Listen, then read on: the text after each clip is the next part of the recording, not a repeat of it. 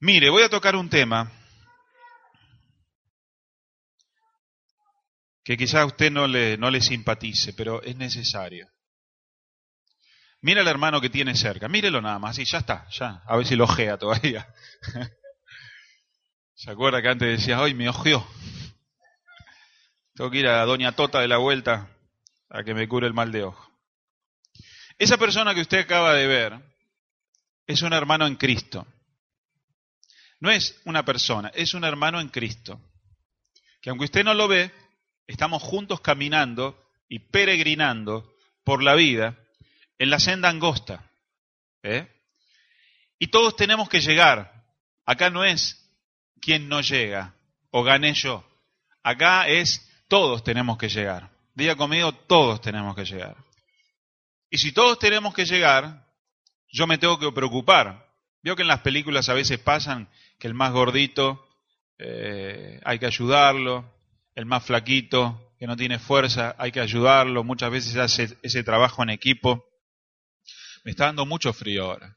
¿Me lo bajaron a 24? No, 27 no. Ahí nos vamos a cocinar. ya está, ya está, ya está. Poquito más, dale 25, si no se me van todos los hermanos. ¿Está bien ahí? Está bien. Esa persona que usted acaba de ver, usted está comprometido con él, está comprometido con ella, a saber cómo le está yendo, a saber cómo se siente, a saber por qué no viene, a saber por qué está triste. Una vez le dijeron a Dios, pará, ¿qué soy yo? ¿El guarda de mi hermano? Sí. Vos tenés un compromiso y una responsabilidad con todos los que se llaman cristianos, que estamos caminando, y que yo no tengo que ser piedra de tropiezo ni tropiezo para esa persona, sino que tengo que ser un instrumento de bendición. Porque la Biblia para eso formó la iglesia, para que nos edifiquemos los unos a los otros, nos fortalezcamos los unos a los otros, para que seamos parte de un cuerpo. Y esta sociedad nos ha llevado a ser simplemente números, a preocuparme tan solo por mí, a evitar los compromisos. ¿Sabe que hay gente que no quiere que le ayuden? Hay gente que no pide favores. ¿Sabe por qué? Porque después no quiere dar favor y no, no, no, no quiere estar comprometido con el otro. Entonces evitan. No, no, no, deja, yo me ocupo, yo me ocupo, yo, porque después queda en deuda. Y mire cómo empezó la situación Dios, que mandó a su Hijo unigénito a morir por nosotros. Para que el día que lo conozcamos ya no vivamos nosotros para nosotros, sino que vivamos para Cristo. Y es totalmente diferente lo que la iglesia y el reino de Dios establece. Dice que cuando entramos acá, el plan de Dios es que nos amemos los unos a los otros como Él nos ha amado. Y el amor, Primera de Corintios capítulo 13, ¿qué es lo que dice?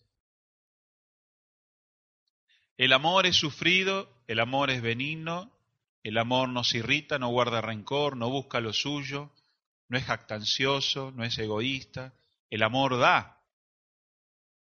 Y eso es lo que nosotros venimos a aprender acá, de que Dios nos va a pedir cuenta de nuestro hermano. Dios nos va a pedir cuenta, ¿qué hiciste? Dice, si logras rescatar a alguno que se ha alejado de la iglesia y se ha alejado de Dios, vas a alcanzar algo muy grande, dice, y cubrirás multitud de pecados. O sea, yo que tengo que ir a buscar... Sí.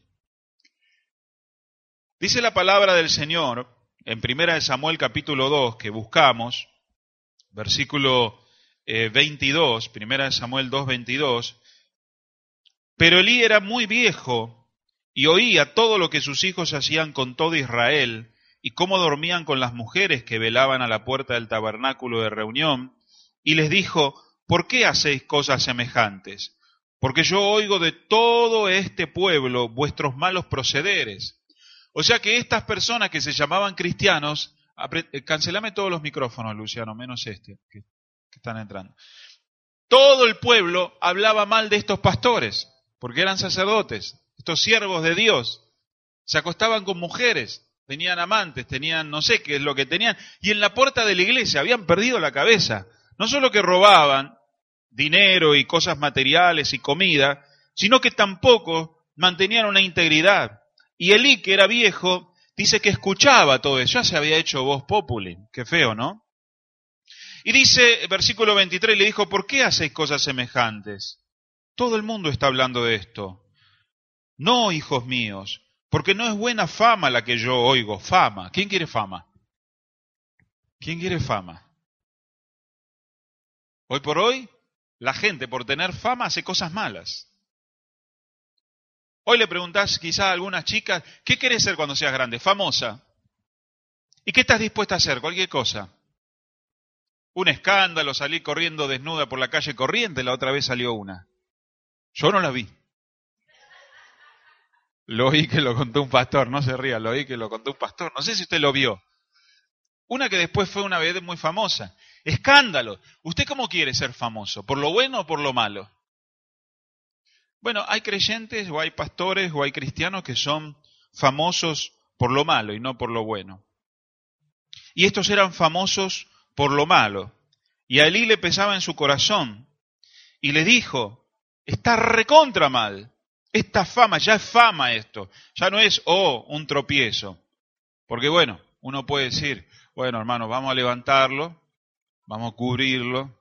Sí, pero bueno, está bien, misericordia, Jesús no vino a condenar, pero cuando ya es reisitivo, ya lo hace siempre, hay que apedrearlo. El Antiguo Testamento decía eso, que había que apedrearlo. Si pecar el hombre contra el hombre, versículo 5, los jueces te juzgarán, mas si alguno pecare contra Dios, ¿quién va a rogar por él? Pero ellos no oyeron la voz de su padre, o sea que también eran rebeldes a su padre. ¿Qué edad tenían, pastor? Estos muchachos tenían más de 30 años y no, no podían ejercer el sacerdocio. Entre 30 y 40 años, porque Jehová había resuelto hacerlos morir. Ya Dios se había hartado de ellos. Les había dado tiempo para arrepentirse, tiempo para arrepentirse y confesar, tiempo para restituir, tiempo para cambiar, pero dice la Biblia que Dios llega un momento que los entrega a su necedad, a su pecado y a su corazón. Porque uno cuando se niega a lo que el Espíritu Santo te está mostrando, uno se vuelve pecador contra el Espíritu Santo. Y hay pecado que no es perdonable, uno solo, pecar contra el Espíritu Santo. ¿Lo sabía usted? ¿Y cuando yo pego contra el Espíritu Santo? Cuando el Espíritu Santo me hable, me dice Alfredo, cortala con esto, cortala con esto, cortala con esto, cortala con esto, cortala con esto, cortala con esto, y yo ya no lo oigo más. Llega un momento que el Espíritu Santo me dice, basta. Ya no le voy a decir más cortala. Y yo voy a decir, ¿qué pasó? Ah, entonces no está tan mal. Me siento bien, el Espíritu Santo no me habla, vamos para adelante. Y lo que pasó es que Dios decidió quitarte la bendición, la salvación quizás, y ya no hay posibilidad de arrepentimiento. Porque si el Espíritu Santo no te convence de pecado, no podés arrepentirte. Pero Dios antes va a mandar personas, va a mandar la palabra, va a mandar su espíritu, va a mandar prueba, va a mandar disciplina, va, va a mandar latigazo, va a mandar eh, de todo, va a mandar para que reflexione. Cuando ya lo hartaron a Dios, se vuelve un pecado contra el Espíritu Santo. Porque el Espíritu Santo es el que redarguye de pecado. Es el que me convence, el que me habla a mi corazón. Yo te lo puedo decir por la palabra, pero lo que yo te digo por la palabra, seguramente ya el Espíritu Santo te lo habló. Te lo puede decir alguien y dice, basta, basta, y basta. Pero ya el Espíritu Santo te lo dijo antes. Solamente que empieza de todos los modos Dios a advertirte. Y decidió Dios porque Jehová había resuelto hacerlos morir. Estos no tienen cambio. ¿Cuándo? No lo sé, cuando Dios decida.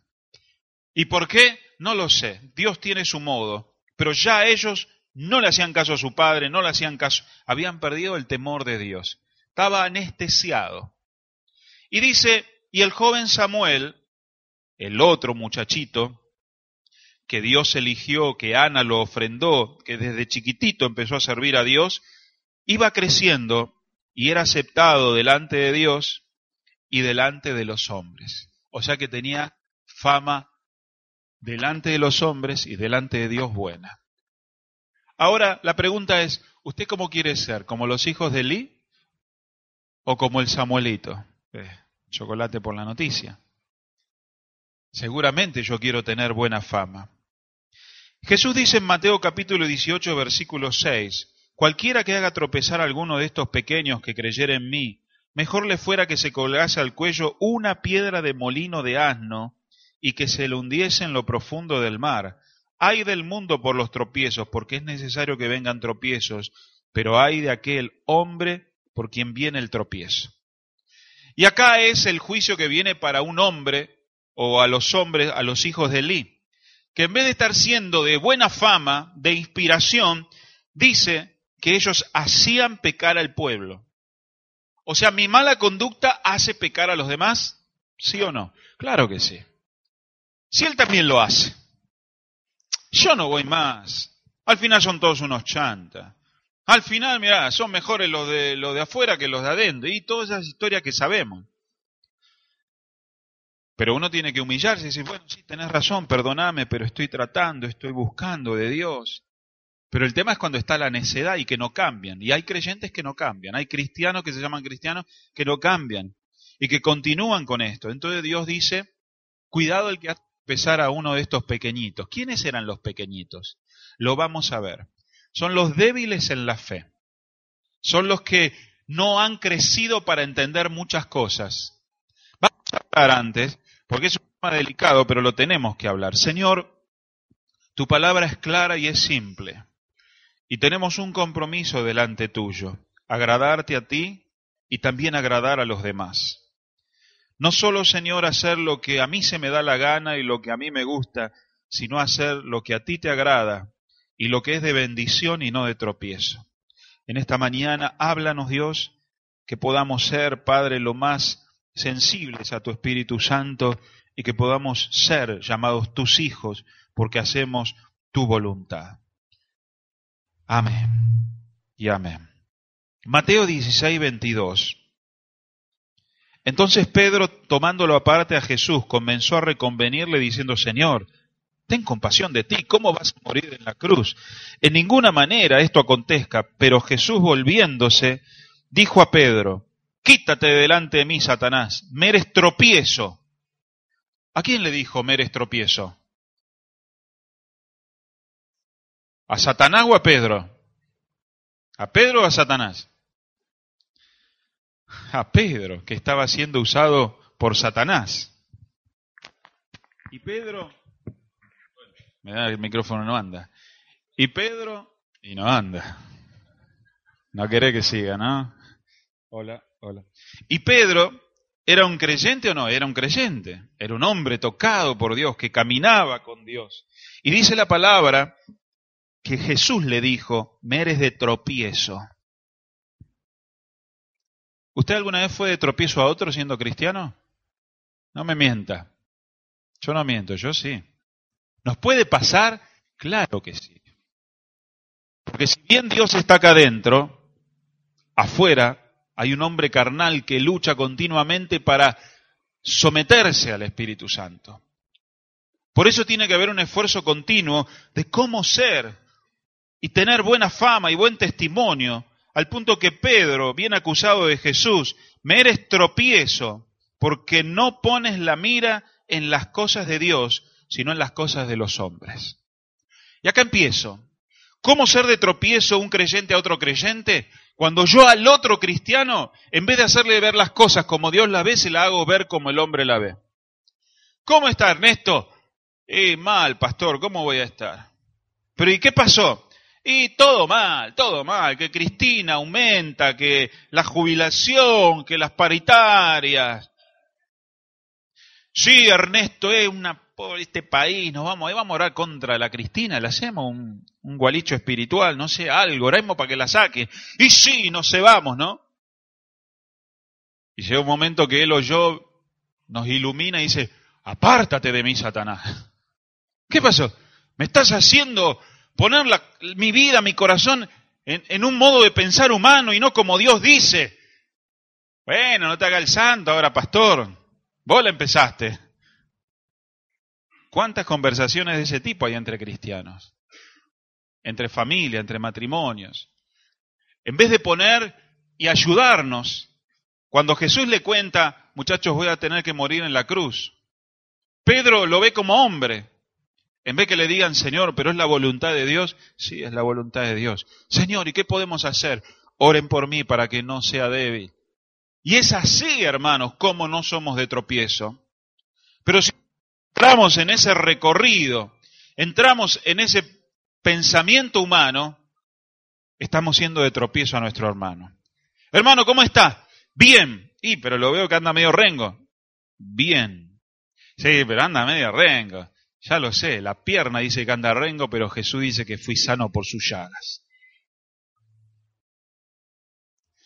Hermano, afloje, deje de orar por sanidad, ¿no ve que Dios no lo sana? Apártate de mí, me eres de tropiezo, porque Dios a mí me ha llamado a creer, porque al que cree todo es posible. Es locura para el que no entiende, pero para nosotros, hermanos, es vida, es poder Jesús. Todo lo puede. Pero tenemos que creerlo. ¿Cuándo soy de tropiezo a un hermano? Cuando yo hablo como un terrenal, cuando yo hablo de un Dios débil, cuando yo no lo animo a mi hermano, cuando yo me pongo a chusmear, a murmurar, ¿viste lo que dijo esa? ¿Qué dijo? Ah, es una bruja, habló mal de vos el vestido ese floreado que trajiste. Lidia, no Lidia. Sí, pero vos le viste la camisa floreada que tenía esa. Tenía el escote hasta el ombligo. Qué mundana esa, viene para que la vean todo, acomplejada. Bueno, el pensamiento sería, bueno, vamos a orar por la hermana. Vamos a hablarle con amor, que esos colores no le sientan bien, que ya pasó la primavera, que estamos en invierno.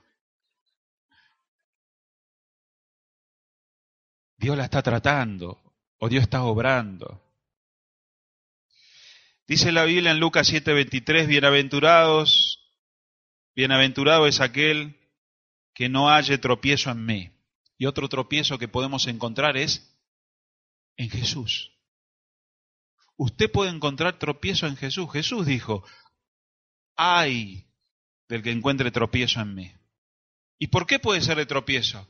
Porque no le gusta lo que Jesús le pide. A usted lo hace tropezar cuando yo predico la Biblia. ¿Por qué? Se le hace un nudo acá porque usted no está de acuerdo. Si no, lo que predicó el pastor, no, yo no lo pienso así. Usted controle si lo que predicó el pastor está en la Biblia o no. Simplemente eso. Si está en la Biblia, a usted Jesús le tropiezo. Sí, pero Dios no, a mí no me pide eso. Lo dice la Biblia, se lo pide. Y Jesús dice, bienaventurado el hombre que no encuentra en mi tropiezo. Y muchos creyentes encuentran tropiezo. ¿Por qué? Porque fuman y la Biblia dice que tienen que dejar los vicios. Y eso, no, yo cambio de iglesia mejor. El pastor en otra iglesia no predica eso. No, el pastor acá habla mucho del amor y el perdón y yo ese no lo voy a perdonar nunca, así que cambio de iglesia. No le tropiezo a la iglesia, le tropiezo a la palabra, le tropiezo a Jesús. Cuando usted sienta, hermanos, que Jesús le es de tropiezo, que lo que enseña Jesús le es de tropiezo, vaya y dése la cabeza contra Jesús y que Jesús le parta la cabeza y se la haga de nuevo, porque el problema lo tiene usted. Jesús no hace tropezar a nadie. Es la dureza de nuestro corazón, es nuestro capricho. Estos hombres, los hijos de Elí, tuvieron tropiezo con Dios. ¿Por qué? Porque Dios le exigía y ellos querían manotear de la buena carne. Dios le exigía santidad y se acostaban con las mujeres. Dios le exigía obediencia a su padre y, ellos no le hacían caso. Y tropezaron con Dios. Y cuidado con quien tropeza con Dios. Primera de Corintios 10:32 dice, no seáis tropiezo ni a judíos ni a gentiles, ni a la iglesia de Dios, ni a judíos, a nadie hay que ser de tropiezo. Por eso es una gran preocupación la que usted tiene que tener y yo ¿De qué? De cómo ser de bendición y no de tropiezo. Pastor, pero acá lo importante es el pastor. Sí, yo me preocupo de no ser de, tropiezo. Y trato de cuidar mi vida para no ser de tropiezo. Y si en algún momento no te soy de tropiezo, perdoname, decímelo, voy a arrepentirme y voy a mejorar. Es mi deber, mi obligación, pero también es el tuyo no ser de tropiezo. Ni a judíos, ni a gentiles, habla, ni a creyentes, ni a gente que esté afuera. Romanos 15, 1, 2, le voy a dar muchos versículos. Así que los que somos fuertes debemos soportar las flaquezas de los débiles. No agradarnos a nosotros mismos. Cada uno de nosotros agrade a su prójimo en lo que es bueno para edificación. O sea que yo tengo que buscar agradar al otro, sí, porque para eso somos creyentes. Dice que yo que soy espiritual tengo que esforzarme por el débil. Hablamos muchas veces del alcohol, del vino, porque alguno puede tomar alcohol, de otro tipo de alcohol, el vino. Resulta que el hermano Tito, no lo sé, fue un gran alcohólico. O como se dice ahora, etnólogo, catador de vinos.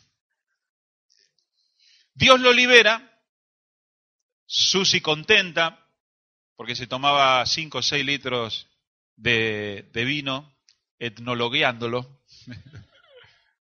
claro, el bolsillo, los problemas, el maltrato, todo lo que trae el alcohol, es una cosa terrible. Dios lo libera. Yo nunca fui borracho, nunca tomé alcohol, es más, sigo probando poder tomar y me mareo. No es lo mío. La etnología no es lo mío. La asadología sí. Llámeme que cato todos los asados que haya después de 12 años en Italia sin ver carne, imagínense. Y entonces, a mí usted me pone un vaso de vino acá adelante, no me tienta. Pero al hermano Tito, yo le pongo un vaso de vino y el vino le empieza a hacer carita a Tito. Y Tito habla con el vaso de vino. ¿eh? A mí. Y el vaso de vino dice, a vos churro. ¿No? Y empieza algo que yo no conozco, pero que es así. Y ya lo huele a lo lejos. Se destapó el corcho. Hace así el borrachín. Gloria a Dios. No ponen más juguito en la Santa Cena, dicen. Me han puesto vino de verdad. Y algunos me piden, pero ponemos jugo por amor a, los demás. Entonces yo lo agarro y digo, Tito, Cristo te hizo libre. Amén, pastor. Las cosas viejas pasaron. Amén, pastor. Métale un vaso de vino. Gloria a Dios, pastor. Uno, dos, tres, cuatro. Viene Susi y me, me bombardea la casa y todo. Pero hermano, Tito, ¿cómo hace usted? ¿Cómo? Es pastor, en que en esa área yo soy débil. Es mi área débil, es mi debilidad, es mi punto que voy a tener que cuidar toda mi vida y que necesito que me ayuden a cuidar. Porque soy débil, no soy fuerte en esa área. Y es ahí donde la Biblia se refiere, así que los que somos fuertes debemos soportar las flaquezas de los débiles, no agradándonos a nosotros mismos. Si yo sé que eso es de peligro y tentación, lo vamos a sacar. No sabía yo el problema que tenía el hermano, no sabía que estaba luchando, bueno, lo vamos a sacar. Y por amor, todos los demás calladitos. Pastor, ¿no hay vino para el asado? No, no hay. Pero el asado sin vino, y bueno, vamos a aprender a tomar agua. Por amor estamos dispuestos a hacer cualquier cosa.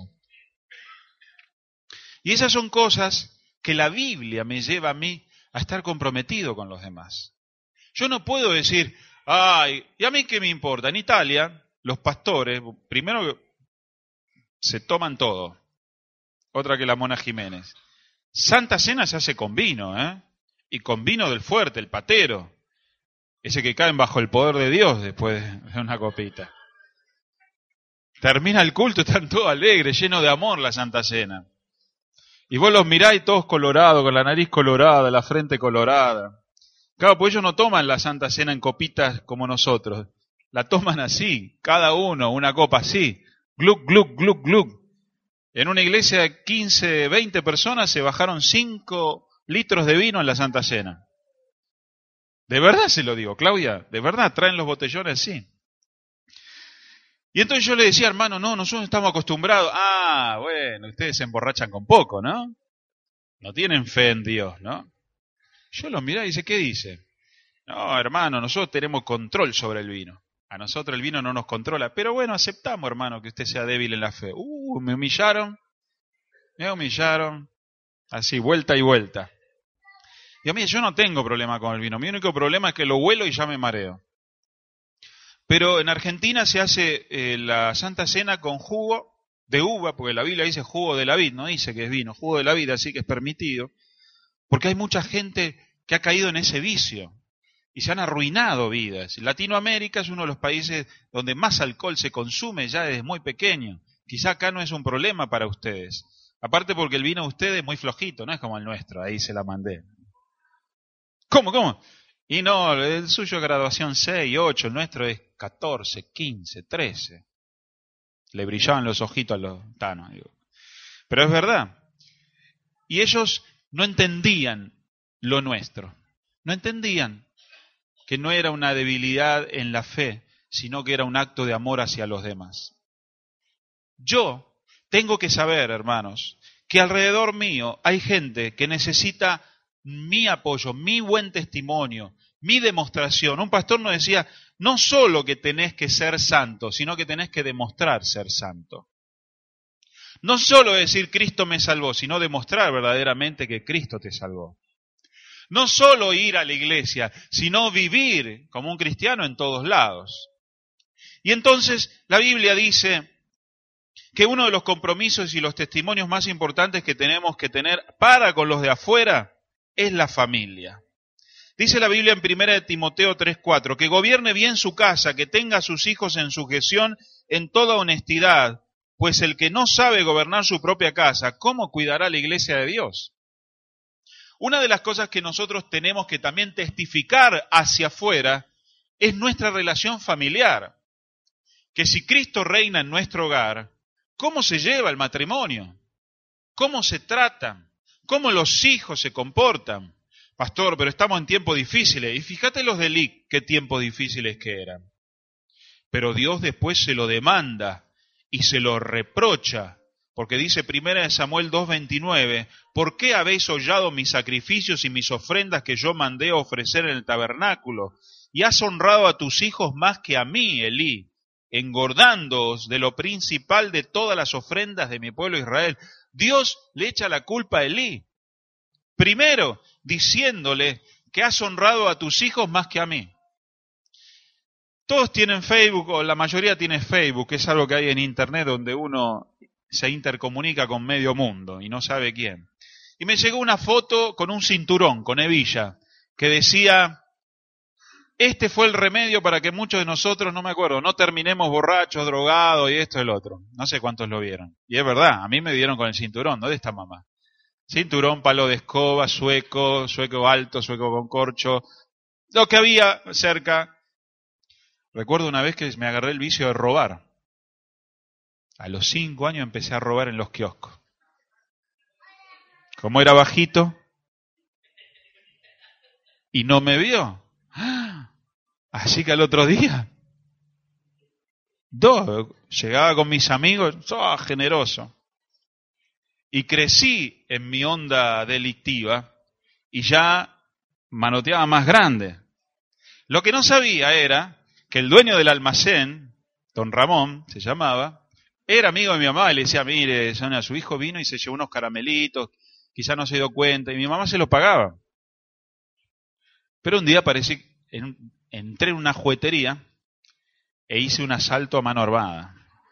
No, mentira, me hice el disimulado, manoteé un cochecito. mire cómo trabaja el diablo. Yo era, tenía cinco o seis años. Y aparezco en mi casa y mi vieja, ni lerda ni perezosa, me dice, ¿dónde sacaste esto? Me habrá visto la cara de pánico, de terror, porque estaba nuevo con la etiqueta en la cajita. Y yo me había hecho el grande con todos mis amiguitos de la cuadra, porque en esa época uno jugaba en la cuadra, ¿no? De que traía caramelos, y vine con el juguete y todos me veían. ¿De dónde lo sacaste? Me lo afané de allá de la juguetería de Doña Tota. No, no, y yo reagrandado. Mi vieja me atajó en la entrada de la casa. ¿Y eso? ¿De dónde lo sacaste? Claro, ya el almacenero le decía varias veces me dio un soplamoco adelante de toda la banda del barrio que hasta el día de hoy me hace ting el oído. Me dejó los cinco dedos grabados, más el anillo que tenía y la pulsera de masilla que se hacía en esa época. Y lo primero que hice fue mirar a mis amigos cómo hacían, ¡oh! Y se alejaban, porque a mi vieja la conocía en el barrio. Santo remedio, nunca más toqué, hermanos, ni un billete que se le caía al delante. Y entonces eh, yo publiqué esa foto, pues la verdad que es verdad, una buena paliza, un buen chirlo en un buen momento puede cambiar el rumbo de la vida de una persona. Y yo agradezco, porque al menos ese vicio me lo sacó para toda la vida. Otro tuvo que romper varios palos de escoba en el lomo. Y una persona me escribió, un chico que conozco, dice, Pastor, me parece que usted lo que escribió, lo que puso ahí es un poquito desubicado, porque con el maltrato y esto que hay, los chicos hay que amarlo, esto y el otro, y el otro, y el otro. dice, sería bueno que lo cambie y que ponga un poco de equilibrio. Como eso es gratis y uno no tiene que ahí andar, no cambie nada. Porque a mí me sirvió, porque a muchos chicos le va a servir. Lógico, un cachetazo ante esas circunstancias es necesario. ¿Dónde iba a terminar yo? Si ya a los cinco años le tomaba el gusto a eso. Un cigarrillo, un porro de marihuana, un insulto a la madre, una vez suficiente para darle lo que sea, no sé, dale con el cucharón, sacarle el celular, eh, no sé, pincharlo con una pestaña, pero algo le tenés que hacer. Porque dice la Biblia que Dios reprochó a Elí, has honrado más a tus hijos que a Dios, estás amando más a tus hijos que a mí, porque en vez de enojarte con ellos, te hiciste, bueno, son mis hijos, ya van a aprender. Y eso Dios nos va a pedir cuenta. ¿Por qué? Dice la Biblia Primera Samuel 3:13, y le mostraré que yo juzgaré a su casa para siempre por la iniquidad que él sabe, porque sus hijos han blasfemado a Dios y él no los ha estorbado, dice. Por eso nosotros como padres tenemos un gran compromiso, porque esos jóvenes cuando crecieron hacían pecar al pueblo. El testimonio, la mala fama, arruinó el Evangelio. Y nuestras familias, dentro de nuestras familias, Pueden ser luz del Evangelio o puede ser de mal testimonio. ¿A quién? A los tíos, a los primos, a esto, al otro. Yo doy gracias a Dios. No nos ha sido fácil, seguimos trabajando, pero mi hija fue a la peluquería y la peluquera me dice, pero su hija es hermosa. Pero es así siempre. ¿Cómo es así siempre? Así tan bonita, tan educada. Y sí, salió el padre, gracias a Dios. ¿Por qué? No, ni le cuento a la madre. El otro salió, no, decía. Yo decía, gracias a Dios que la gente no creyente ve en nuestros hijos y en nuestra familia cosas que a veces nosotros no vemos, porque yo la veo a Antonella y la veo a veces mala, mala, mala, desobediente. Veo uno a los hijos, todo el mundo los ve, dice, che, tu hijo hace esto. Mi hijo, no flaco, alto, sí, es un amor. Mi hijo. ¿Verdad o no? Ay, qué hermoso que es su marido, parece Charles Ingalls. Usted no lo conoce en casa, dice la hermana. Oh, callate, Ernesto.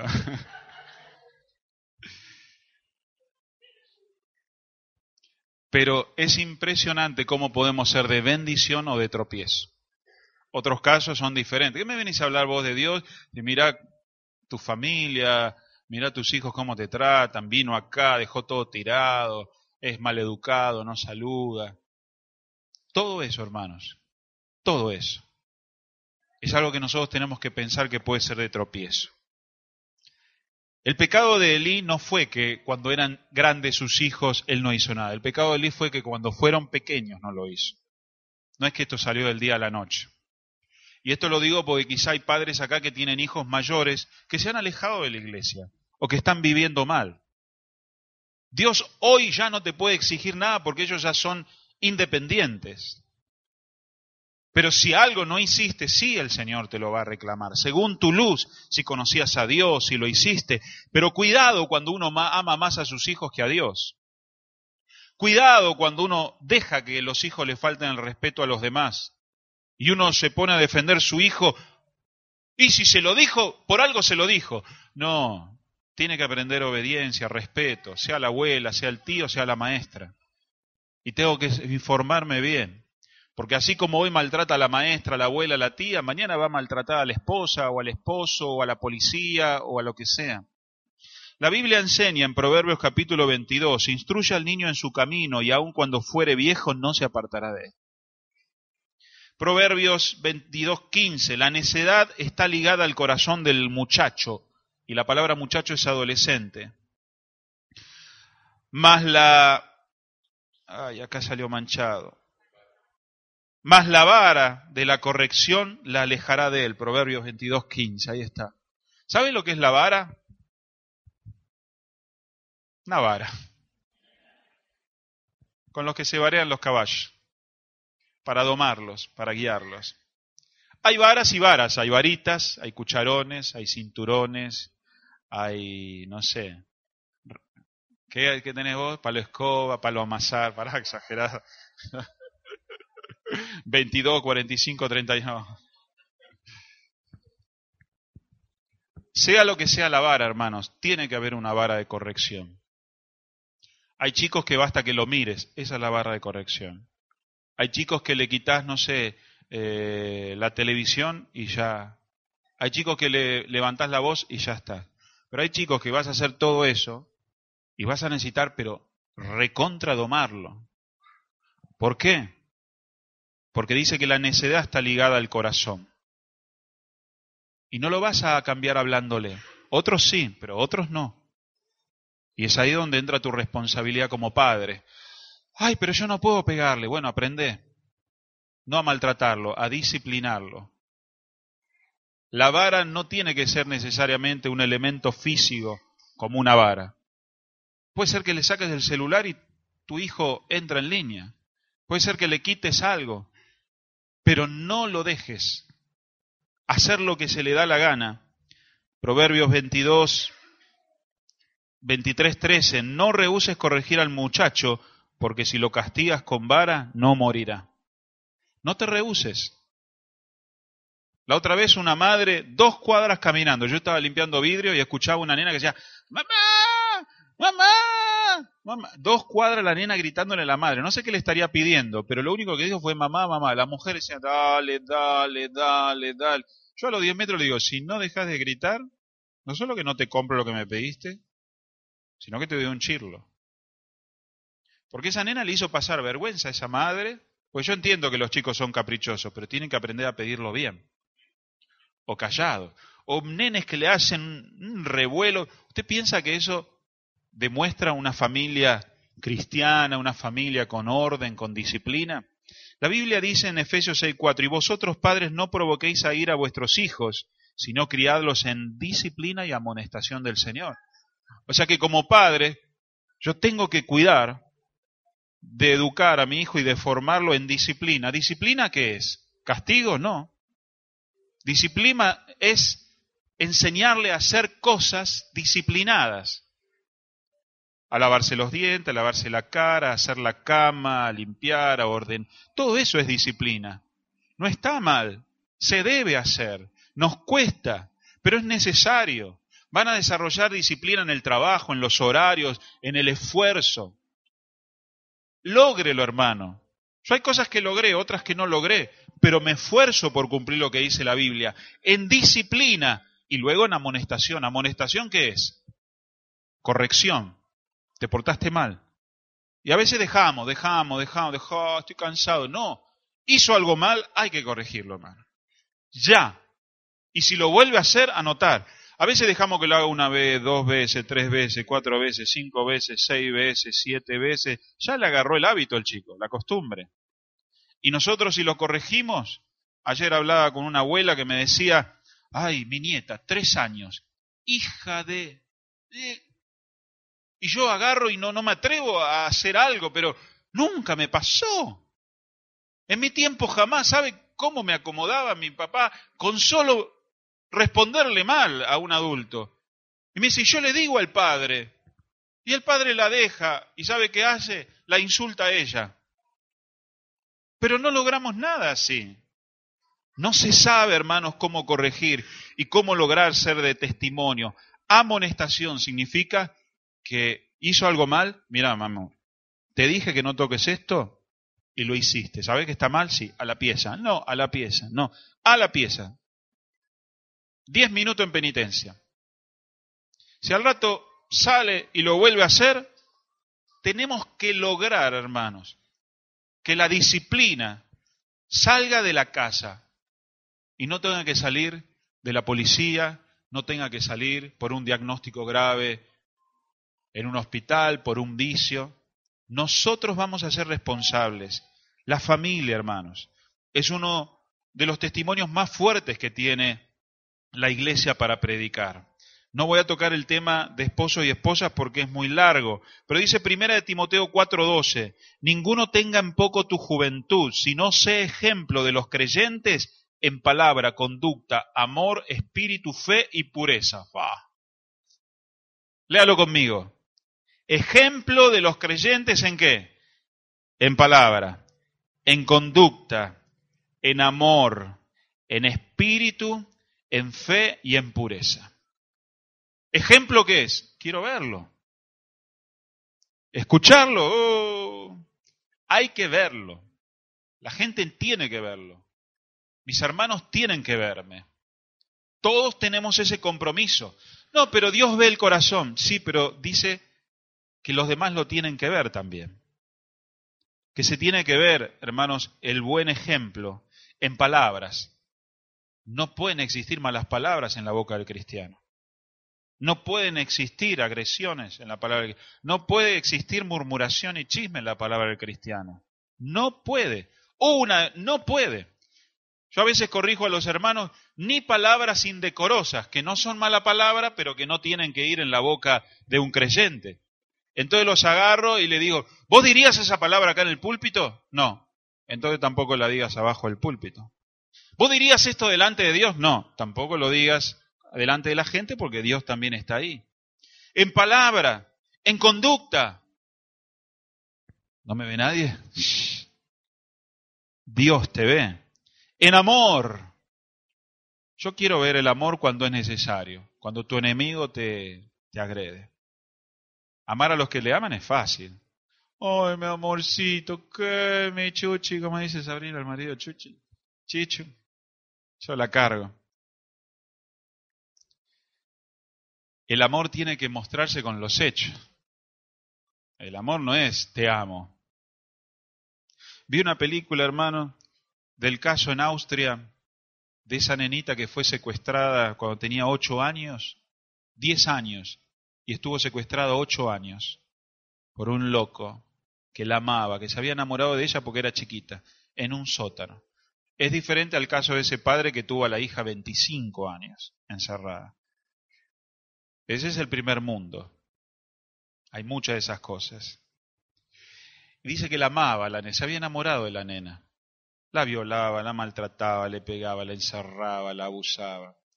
El amor, hermanos, son hechos. ¿Me escuchó? El amor son hechos. Y se tiene que demostrar con hechos en los momentos difíciles, no en los fáciles. En espíritu, ¿qué habla de espíritu? Espíritu significa que tenemos que tener el ejemplo de alma. Espíritu es mi actitud. Soy una persona de fe. Soy una persona de buena onda. A ver, deme una sonrisa, ya está medio triste. Espíritu es esto, el ánimo. ¿Qué horas son, pastor? Uy, las siete, vamos, que tenemos que hacer esto. Y vamos, dale, vamos. No. ¿Me acompañás? No. ¿Vamos a pintar la iglesia? No.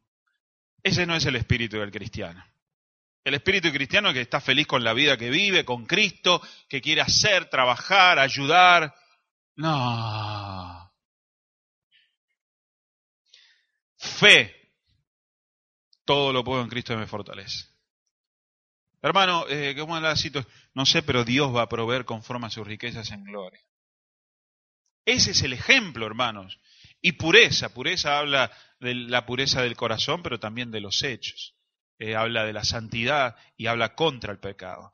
Tito 2.6 dice, exhorta a sí mismo a los jóvenes a que sean prudentes, presentándote tú en todo como ejemplo de buenas obras Los jóvenes que quieren predicar a otros jóvenes dicen que tienen que tener buenas obras. En la enseñanza mostrando integridad y seriedad cuando se enseña la palabra. La palabra sana e irreprochable, conociendo bien lo que se enseña de la Biblia, de modo que el adversario se avergüence y no tenga nada malo que decir contra vosotros. ¿Por qué? Porque el enemigo está tratando de manchar tu testimonio. Está tratando de manchar lo más importante que tenemos. ¿Sabe cuál es el daño más grande que puede hacer Satanás a un pastor?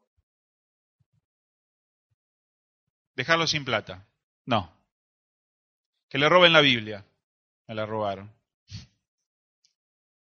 ¿Que se le rompa el auto? No.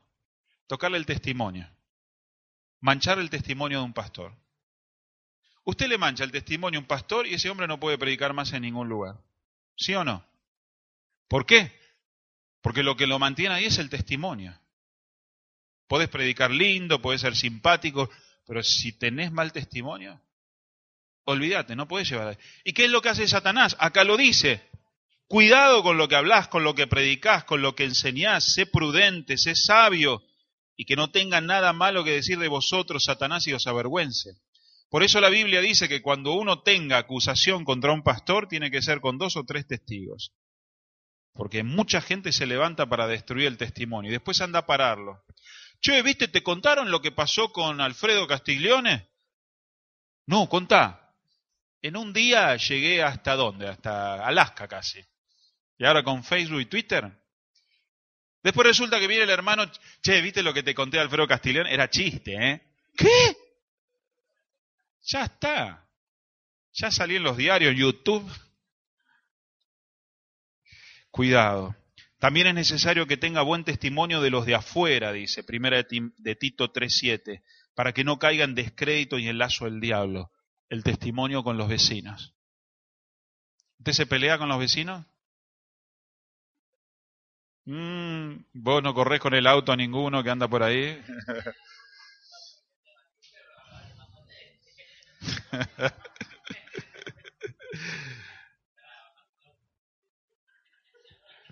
Mire, quiero invitarlo a la iglesia. Le dice usted a su vecino. Mire, yo voy a la iglesia cuando usted pague las deudas del almacén que tiene hace un año y medio con mi tío Ramón. Muchas veces es así. Muchas veces hay gente que no puede predicar en el barrio. Hay gente que, como dice la Biblia, jamás se preocupó de qué pensaba la gente. Jamás le interesó. A mí me interesan mis hermanitos que son mi familia, sí, pero ¿y los de afuera o no dice acá? El testimonio. También es necesario que tenga buen testimonio de los de afuera para que no caiga en descrédito. No te cree nadie, ninguno te cree. Y en lazo del diablo. Segunda de Corintios 6.3, no damos a nadie ninguna ocasión de tropiezo para que nuestro ministerio no sea vituperado. Y por último, quiero hablar de la ropa. Ay, pastor, ¿cómo se vino hoy? Éxodo 20, 17. No codiciarás la casa de tu prójimo, no codiciarás la mujer de tu prójimo, ni su siervo, ni su criada, ni su buey, ni su asno, ni cosa alguna de tu prójimo. Es uno de los mandamientos. Job 31.1 dice, hice pacto con mis ojos, ¿Cómo pues había yo de mirar a una virgen? Job había hecho pacto con sus ojos. Proverbios 31:30, engañosa es la gracia y vana la hermosura. La mujer que teme al Señor, esa será alabada. Y quiero hablar del modo de vestir que la sociedad hoy nos impone, no tanto a los hombres, sí como a las mujeres. Las mujeres hoy son instrumentos sensuales y sexuales sea en televisión y publicidad, y sea la ropa que usted va a comprar, el 90% es para marcar curvas y formas que no tendrían que marcarse. No, pero, pastor, yo no lo hago a propósito. Bueno, sepa que el hombre, por naturaleza, es observador y es atraído por lo que ve y es tentado sexualmente por lo que ve. ¿O usted no se dio cuenta? los muchachos de la obra. Que ayer, mami, y qué sé yo cuántas cosas. Se les cae 50 kilos de cemento en la cabeza ni se dan cuenta. Pero pasa una chica y, y quedan así, embobados. ¿Por qué? Pastor, porque son unos mirones. Sí, son unos mirones. Como las mujeres son atraídas por otras cosas. Por el chisme. No se me enoje. Pero la mujer tiene la capacidad de hablar el doble que un hombre. Y de hablar en una reunión de 20 mujeres, todas a la vez, y todas están escuchando los chismes de todas. ¿Qué dijiste? Y están ahí en todas. Es un don. Pero sepa que el hombre también tiene esa debilidad natural. Y dice la Biblia en 1 de Timoteo 2.9, las mujeres se atavíen de ropa decorosa, con pudor y modestia. En el mundo las mujeres se vestían de otro modo. Ahora en Cristo, por amor y por testimonio y por no hacer tropezar, yo tengo que cubrirme las partes íntimas que le pertenecen a Dios y a mi esposo nada más. Y no tengo por qué andar mostrando o seduciendo. Pastor, yo no me doy cuenta. Es verdad, porque hemos crecido. Si usted ve a las nenas de, no sé, 6, 7, 8, 9, 10 años, acá en la iglesia, le dice, a ver, ponete que te haga una foto.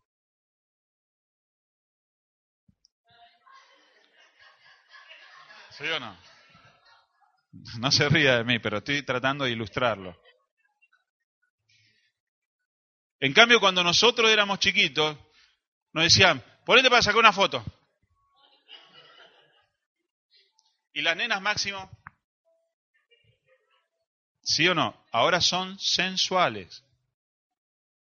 No se dan cuenta las criaturitas. Nosotros como padres tenemos que cambiar eso. Porque eso lo ha hecho la pornografía, eso lo ha hecho el pecado, eso lo ha hecho la morbosidad, la pedofilia de que las nenitas ya de chiquitas seducen hombres grandes sin darse cuenta. Y Satanás las convierte en instrumentos de atracción, cuando las nenas tienen que estar tranquilas jugando. Y ellas no se dan cuenta que están despertando sexualmente a los hombres como van vestidas. Son hermosas las calcitas, pero tápele la cola. Son hermosas ciertas polleritas, pero sepa que usted la ve como la nena, pero afuera hay gente que no la ve como la nena. Sepa usted que la Biblia enseña que ahora tenemos que vestirnos decorosamente. ¿Qué significa esto? Mire cómo estamos poniendo la iglesia. Así tiene que venir usted vestido. Ocupándose con decoro. Tratando de no llamar la atención ni exageradamente, ni por la vulgaridad con que usted viene a un lugar tan importante. Con pudor significa respetando la intimidad de tu cuerpo. ¿Por qué? Porque dice la palabra del Señor, engañosa es la gracia y es vana la hermosura. Pero la mujer que teme al Señor, esa va a ser alabada. Nosotros a nuestros jóvenes y a nuestras jóvenes le decimos, ustedes tienen que sacar a luz las cosas que Cristo ha puesto en su corazón. ¿De qué te sirve tener un físico tremendo, físico culturista, así como el pastor, ¿Qué pasó? ¿De qué se me ríen las hermanas? Ah, de la envidia. No, vio que los jóvenes... Y después, cero grado de temperatura, una musculosa. Che, macho, ¿no hace, ¿no hace frío? No. Pero se traban, ¿viste? Se traban así y después querés dar dos palabras y decir, che, ¿y qué pasó con la política? ¿Eh? Che, ¿qué decís? ¿Vamos allá? Ah. Son otras las cosas importantes. ¿Y las chicas? Bueno, pobrecita, no la voy a verduguear.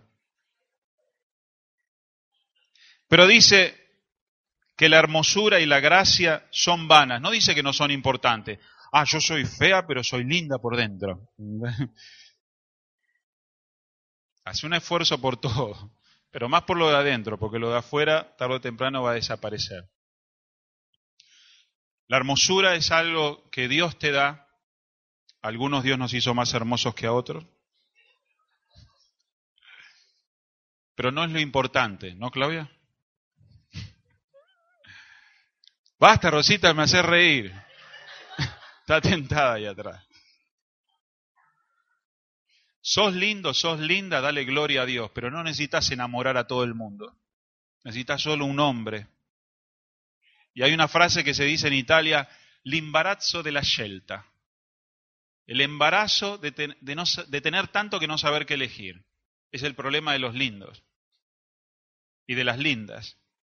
Que todo el mundo, todo el mundo, y en realidad necesitas solo una persona. Y yo le digo a las chicas, no muestres carne, porque si muestras carne van a venir los carniceros, los carnales, los Drácula, los perros. Mostra tu parte espiritual, mostra tu parte linda. Y ahí vas a traer un hombre que esté valorando eso. Tu educación, tu respeto, tu honradez. Pero las chicas están confundidas. Y después se enojan porque, ay, me dejó y me puse, no sé, y, no me amó más y se fue con otra. Y, pero ¿qué le mostraste vos? ¿Qué tipo de hombre eh, estuviste atrayendo? Si vos vas a un boliche a buscar el novio, ahí vas a encontrar eso. Si vos vas a esto, pero si vas a... Y entonces se aplica este versículo. Engañosa es la gracia y van a la hermosura. Muchachos, ustedes que miran las chicas, Ah, yo quiero una rubia, una morocha. Todo eso pasa. Y lo más importante son otras cosas. Cuánto ama a Dios. Cuánto deja de ser tratada por Dios. Todas esas son las cosas que este versículo dice. Y entonces, pastor, y entonces, hermano, yo no tengo que ser de tropiezo con lo que he visto. ¿Quién me va a creer que yo soy una cristiana si por la calle me chiflan, me gritan me, y, traigo la Biblia acá bajo el brazo. No. A mí mi pastor decía, ¿quién va a creer que sábado a la noche, vestida así con la Biblia bajo el brazo, los vecinos van a creer que vas a la iglesia? Era duro. Nadie. Bueno, ¿y qué me importa lo que digan? Es que por eso la Biblia habla de ser testimonio, de hablar sin palabras, de pensar en los demás y por amor preocuparme qué piensan los demás. No solo ser cristiano, sino aparentarlo. ¿Sabe por qué a los cristianos se los llamó cristiano por primera vez? Porque hablaban igual que Cristo, hacían las mismas cosas que Cristo y caminaban como Cristo y se vestían como Cristo. Primero se llamaban los del camino, la secta del camino, los cristianos. Pero para burlarse, le llamaron cristianos. O a Pedro y a los discípulos le dijeron, ustedes estaban con aquel porque hablan igual que aquel. Sí, se veía, se tiene que ver, se tiene que notar de que somos creyentes. Y hermanos, a veces puede ser que vos vengas vestida. Bueno, las mujeres podés venir vestido como quiera, que no le vas a traer por cómo te vestís.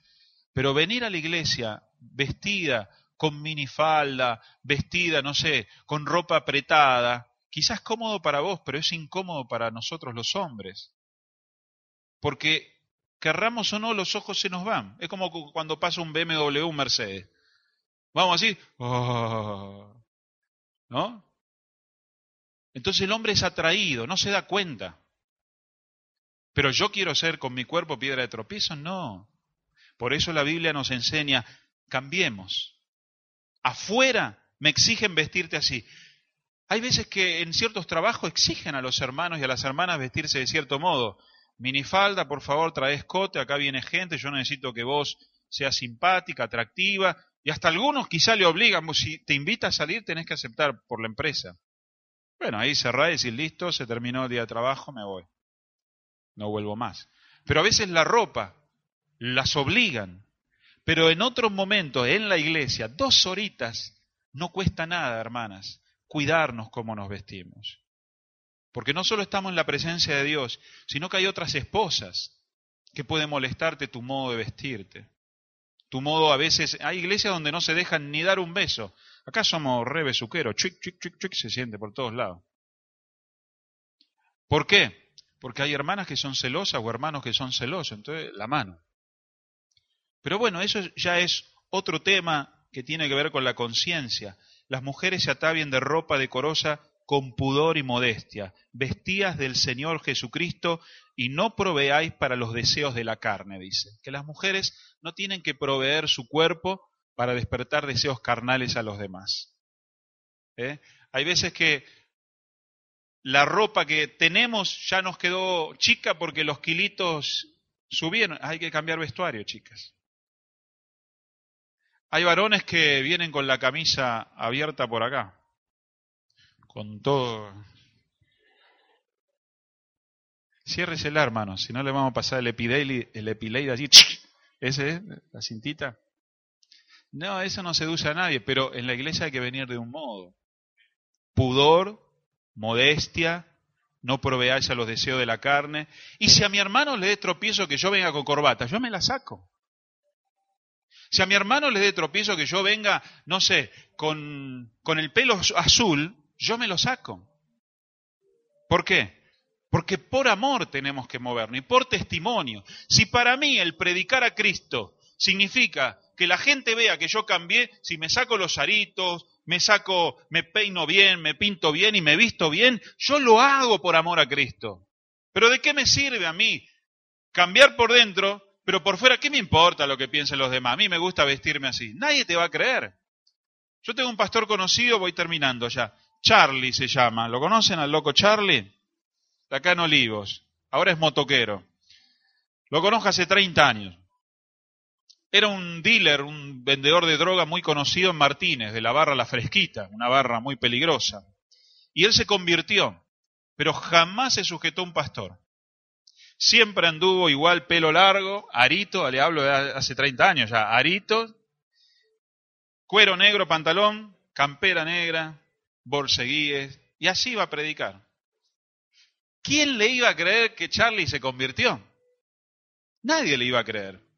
Los únicos, los que eran drogadictos como él, los que eran medio rebeldones, iban a parar a su iglesia, y es pastor. Ahora se armó la iglesia de motoqueros. Anda con una Harley Davidson ahí, pero sigue solo, no le interesa a nadie, no le interesa al mundo, su grupo no crece, la iglesia no crece, es de mal testimonio con la plata, mal de testimonio con la doctrina, en un montón de cosas. Pero los locos rebeldones, los sueltos, los que no quieren cambiar, van ahí. Pero nosotros somos de la palabra y queremos ser de buen testimonio.